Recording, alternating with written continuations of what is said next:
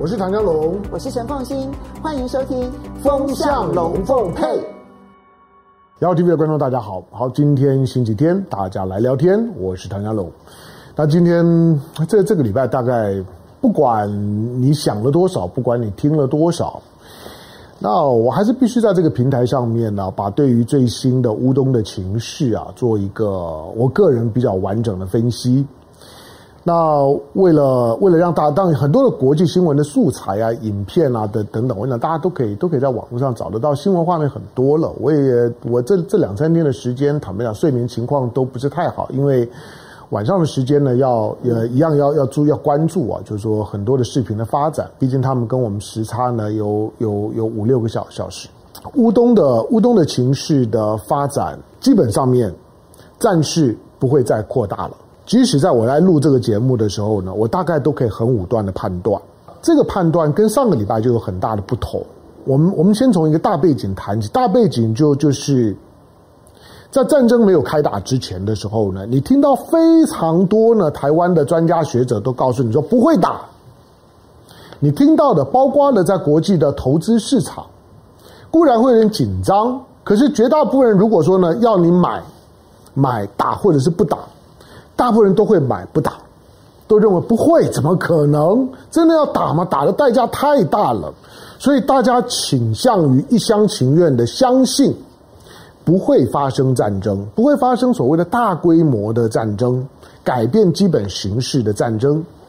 换句话说，认为那个基本的现状不会改变，大家呢，无非呢就是用一个军事手段呢达成外交施压的目的，然后寻求一个终极的外交解决。那所谓的明斯克二点零可能是一个最好的安排，大家可能是这样想。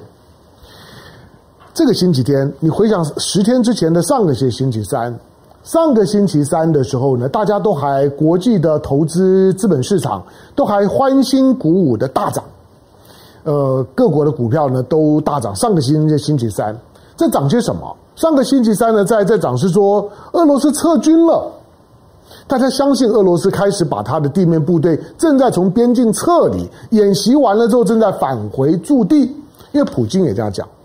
普京也告诉你说不会，我我美国呢讲错了，甚至于呢，在克里姆林宫的发言人，那个女的发言人，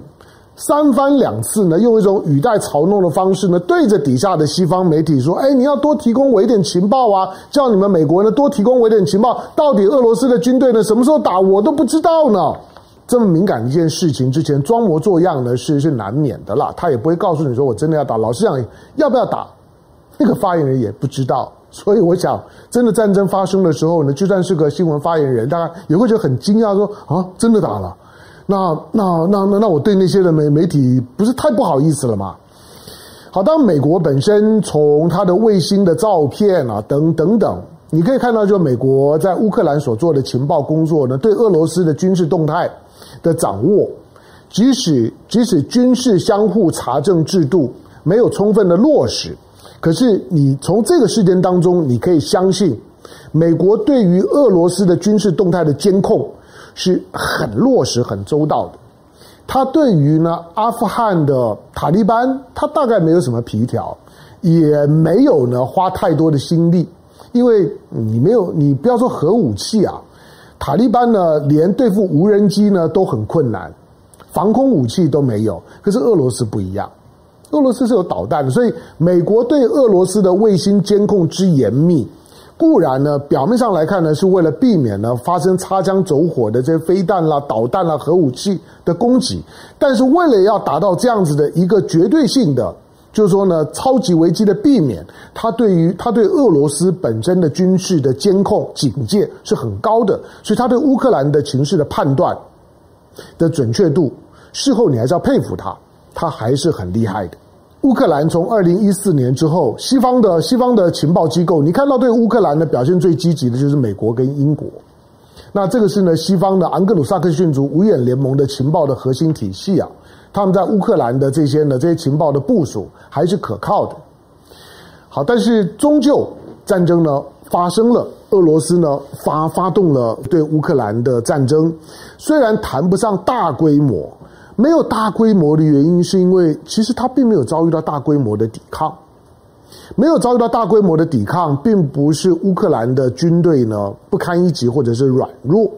而是这次俄罗斯本身呢对乌克兰的用兵，大家事后大概会对于呢这一次的俄罗斯的战术，尤其是俄罗斯的国防部长绍伊古，绍伊古的这所有的军事部署，大概会得到呢就是说军事专专家们很高的评价。如何在完成军事部署？你都知道我要打，但是当我真的打的时候，你还是一点办法都没有。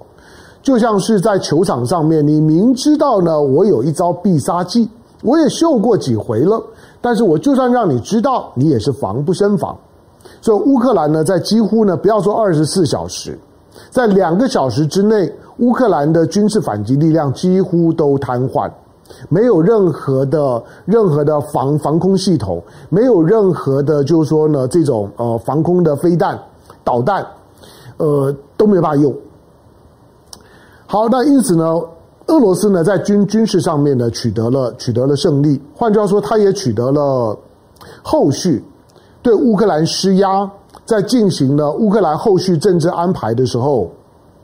这场的军事上面的快刀斩乱麻的胜利啊。会让俄罗斯呢处在一个相对有利的位置上面。那我们离开乌克兰看吧，就是这个这次的，就是说呢，乌克兰的事件啊，对于国际政治会有什么影响？这这是今天我这段节目的重点。第一个呢，我们我们关注呢周围的周围的大国，许多人认为就是说，美国呢会会对于会重新呢重新恢复呢对欧洲的控制，会会重新回到那个呢冷战时代。整个欧洲，呃，在经济上面呢有马歇尔计划，在政治上上面来讲呢，有有有这个有北大西洋公约组织，美国呢就可以呢透过呢北约跟马歇尔计划，那牢牢的控制整个欧洲，那这种的屠龙刀倚也倚天剑，那基本上呢号令天下莫敢不不从。美国当然很怀念那个冷战时代，冷战时代呢是是美国做大哥最轻松的时候。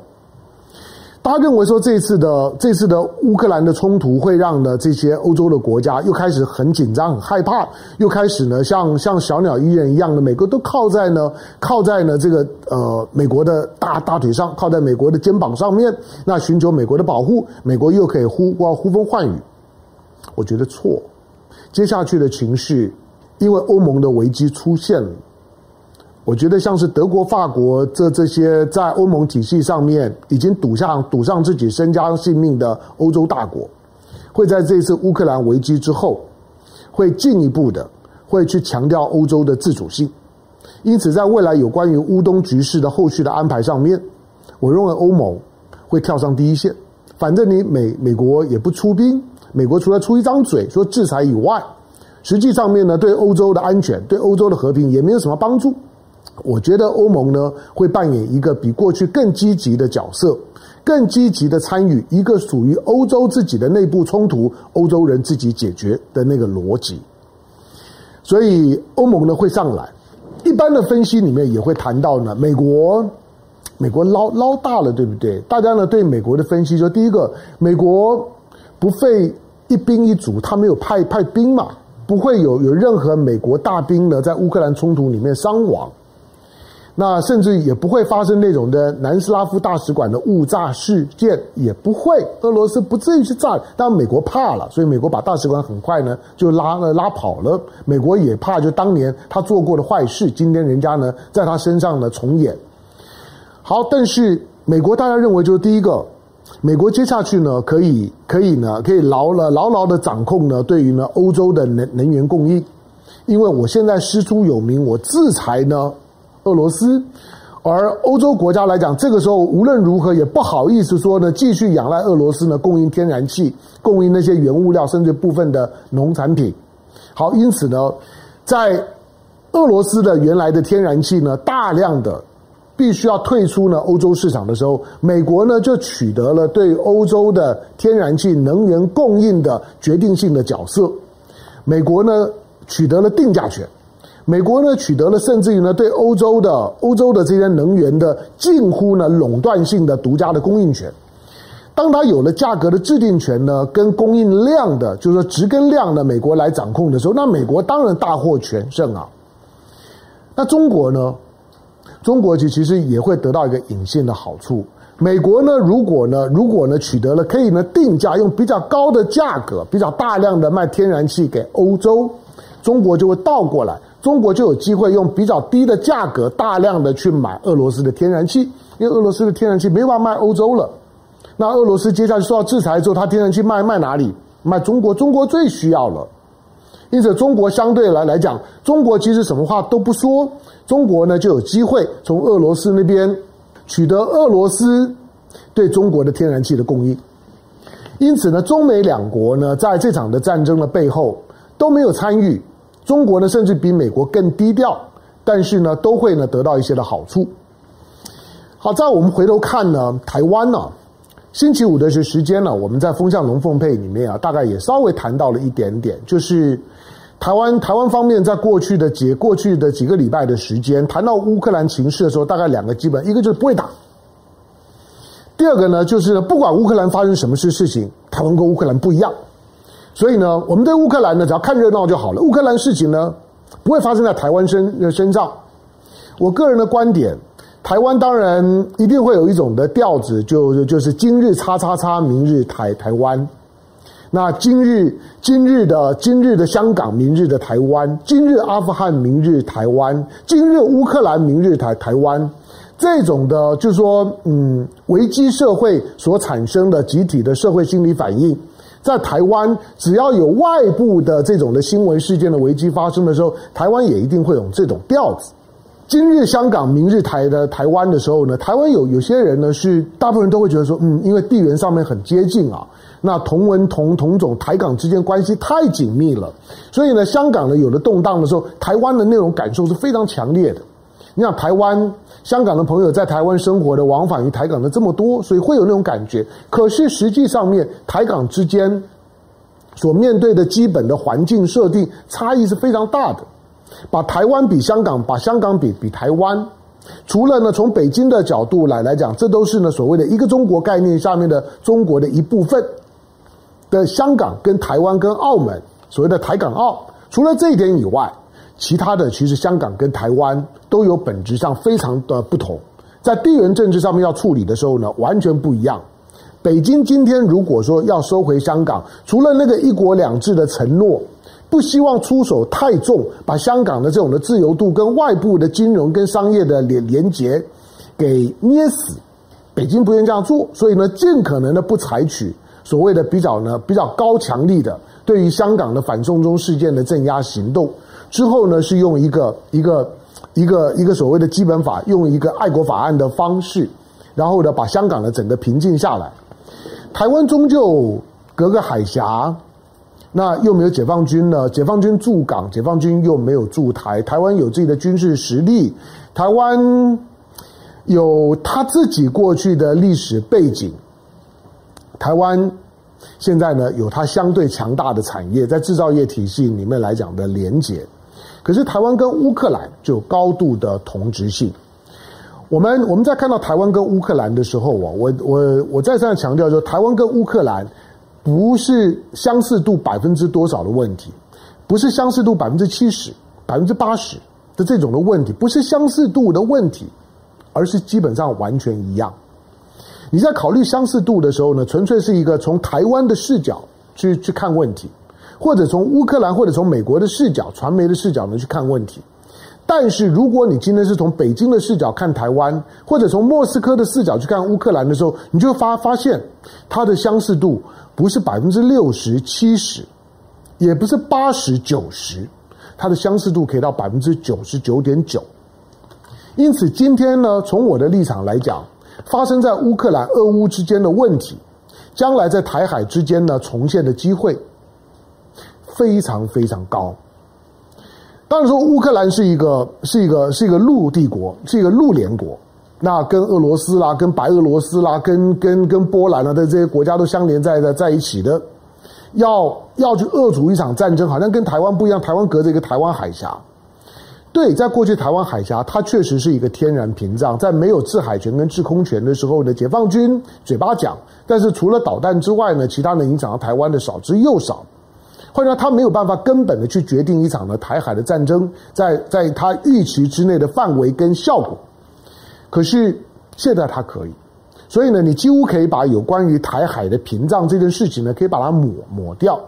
今天俄罗斯对乌克兰用兵的方式，跟未来解放军对台湾用兵的方式，以及战争进行的时间、战争进行的规模、速度，跟那个形式都会非常非常像。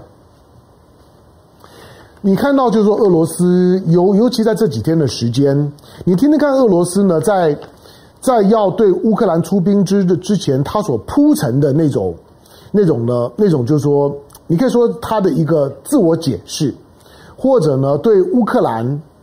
要用兵之前呢，对俄罗斯内部的精神武装。普呃，普京是怎么讲的？当然，这个对俄罗斯人来讲，觉得普京讲的没有任何问题啊，本来就是这个样子。普京的所有对乌克兰的论述，基本上面我们把它分成了三部分。第一个，一个俄罗斯原则，相对于一个中国原则来讲，普京在讲一个俄罗斯原则。在历史上面，在血缘上面，在文化上面，乌克兰一直是俄罗斯的一部分。俄罗斯跟乌克兰一直是同一个国国家，同一个民族，所以是一个俄罗斯的原则。第二个，当我们在喊两岸一家亲的时候呢，普京呢也有类似的讲法，因为是同一个民族、相同的文化、相同的语言，所以俄乌本来一家亲，本来俄乌一家亲的，但是二零一四年之之后，一个俄罗斯的原则被破坏了，俄乌一家亲的精神呢也被破坏了。普京呢，在出兵之前呢，所陈述的第三件事事情，就是呢，他在指控、指责呢乌克兰在去俄罗斯化。这个去俄罗斯化是事实，因为乌克兰在一九九一年才真正独立成一个国国家三十年，这三十年其实跟台湾内部台独的进程的速度跟长度差不多，台独也大概就是三十年的时间。从李登辉的时代，一九九一年呢，是李登辉刚当总统的时候。换句话说呢，李登辉当总统的时候呢，乌克兰独独立，台湾呢在精神上面也开始呢推向了就是说独立的道路。因此，台湾跟乌克兰走向所谓的台独跟乌独的道路差不多啊。当普当普京呢在指控呢乌克兰在去俄罗斯化的时候，台湾的去中国化。注意北京啊，北京最近呢谈台湾谈最多的就是去中国化。第四个。普京呢，在指控乌克兰狭外自重。你一天到晚的想要寻求美国，想要呢寻寻求北约呢对你的支援，但是呢，这除了呢威胁到我的安全感之之外，这种的狭外自重，对于俄罗斯呢所所追求的安全，以及呢俄乌过去的传统的历史文化关系来讲，俄罗斯呢没有办法接受，没有办法忍受这种狭外自重。北京对台湾的定调也是一模一样。我刚讲的这四点都是一模一样的。第五点是，他在指控，当他呢觉得这个时候呢非出手不不可，是因为他认为泽连斯基呢这个总统上来了之后，除了透过修宪把刚刚的那种呢要加入北约，然后呢要进一步的要脱离俄罗斯，要去俄罗斯化。去斯拉夫化的这种的诉求呢，已经摆进宪法里头，他已经忍无可忍，他认为没有什么转圜的空间，而且在明斯克协议二零一四年之后，德国跟法国眼睛看着，但是没有动作，所以他只好自己出来处理。尤其他如果没有军事行动，他认为泽连斯基认为乌克兰根本不理他。那他认为现在乌克兰在做的是对于在乌克兰境内的俄罗斯人。斯拉夫裔的种族灭绝，所谓种族灭绝，并不是杀了，而在文化文化上面，或者在内部政治上面，把斯拉夫裔的影响力彻底的边缘化，把他们文化呢彻底的摧毁。这一点对于作为斯拉夫裔的老大哥，对俄罗斯来讲，大概忍无可忍。普京基本上面是高度的在玩玩弄斯拉夫民族主义的。斯拉夫民族主义对一个强人来来讲是他最重要的屏障，因此，任何有关于斯拉夫民族利益的这种诉求一旦上来了之后，普京本身也没有什么闪躲的空间，他非处理不可。好，那因此呢，这些的这些的情情况，你再看到呢，当俄罗斯准备对呢乌克兰动手，美国再三警告了一个多月，俄罗斯准备要要要对乌克兰动手了。你就算这边叫个半天之后，然然后呢，你对乌克兰你能够做些什么？乌克兰很很孤单啊，很无奈啊。他说，所有的国家对乌克兰都很冷漠。这是在。星期五的时间，你看到泽连斯基一个喜剧演员所发出来的哀鸣，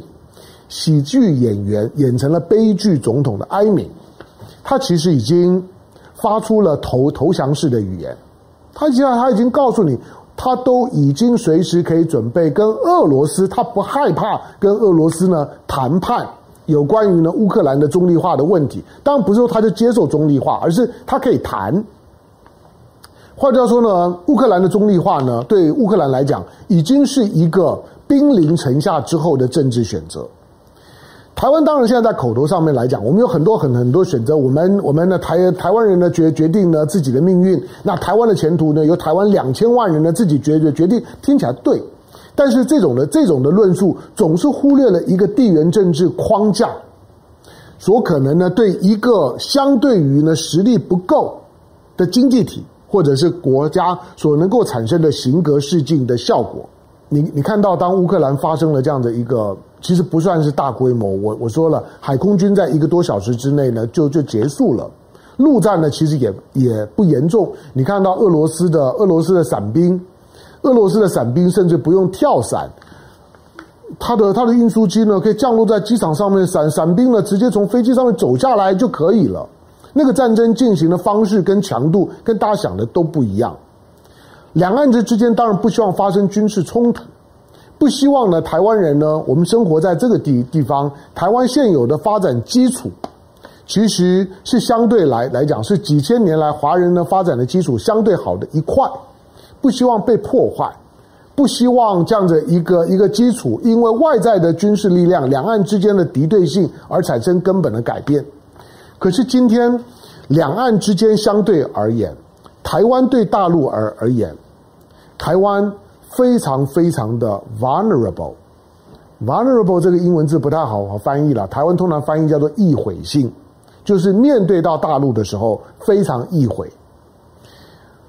乌克兰就贴在波兰旁边，乌克兰就贴在北约的身上。乌克兰一边呢，一边呢面临着俄罗斯，一边一边面临着北约。可是，当乌克兰呢发生了发生了跟俄罗斯冲突的时候，北约没有办法斗，美国叫叫叫叫了半天之之后，也没有办法去阻止，也没有办法去救援。相反的，讲完话之后，美国非常像是呢乌克兰冲突的一个评论员而已。评论完了之后，嗯，好像哎，我我猜对了，我我神预测俄罗斯的即将要进攻乌克兰，我猜对了，猜对了又怎么样？乌乌克兰就是这个样子了。如果乌克兰发出哀鸣，他没有得到任何的外部的援助，他自己面对到呢俄罗斯摧枯拉朽的很短的时间之内呢，就把乌克兰的军队所有的军事力量都瓦解、都收拾，乌克兰的民心崩溃，大量的外逃。台湾如果发生冲突的时候，我不希望到那一刻的时候，大家去验验证，就是说台湾到底是不是乌克兰会不会一样？那个也太悲惨。可是我觉得眼前。对于台湾本身的每件事情，大家在思考两岸问题的时候，我只有一个最后的呼吁：大家都要严肃一点。乌克兰长时间对政治是不严肃的。二零一四年选了一个卖巧克力的商人，之后呢，再选了一个呢喜剧演演员。你看到呢乌克兰的选举的过，如果你有观察，你就就知道，就是大家呃嘻嘻哈哈的。没有没有太意识到，就是说呢，你选的领导人，再加上乌克兰的政党很破碎，他没有办法呢形形成一个比较强大的政治意志。这个跟台湾是有一些的不同的。不过不管怎么样，对乌克兰来讲，乌克兰所所遭遇到的这样的情况，在台湾，希望台湾在面对到两岸政治的时候，不要有太浪漫的想法。都能够呢比乌克兰更务实，以及能够除了务实之外，能够大家在在在做各种各种政治选择的时候，大家能够呢更理智一点。这一点呢，或许可以让台湾避免成为第二个乌克兰。否则，以所有的条件来看，台湾要成为另外的一个乌克兰，尤其当普京如果在乌克兰身上达成了他对俄罗斯的一个政治交代，就就是我普京要帮俄罗斯呢达成的，在整个安全设定当中的心愿，我都达到了。那接下去，我相信在大陆内部或者华人社群里面，都会有一个相同的问题呢，问习近平。人家普京都办到了，你呢？习近平如果面对这个询问的时候，他不见得会回答。可是我相信心理压力是很大的。对呀，普京都办得到，为什么我办不到呢？如果你是习近平，如果人家这样问你的时候，你要怎么去回答？这个是台湾必须要共情，必须要能够设身处地的。乌克兰如果能够设身处地站在莫斯科。站在普丁的立场想，他要如何面对这样的一个乌克兰？同样的，台湾如果能够设身处地的站在北京，站在习近平的位置去想，他要如何面对这样的台湾？那很多的战争悲剧都可以避免。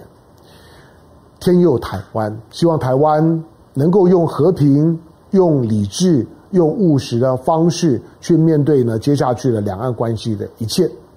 严肃一点。感谢收看今天的雅虎 TV，周末快乐，下个礼拜见，拜拜。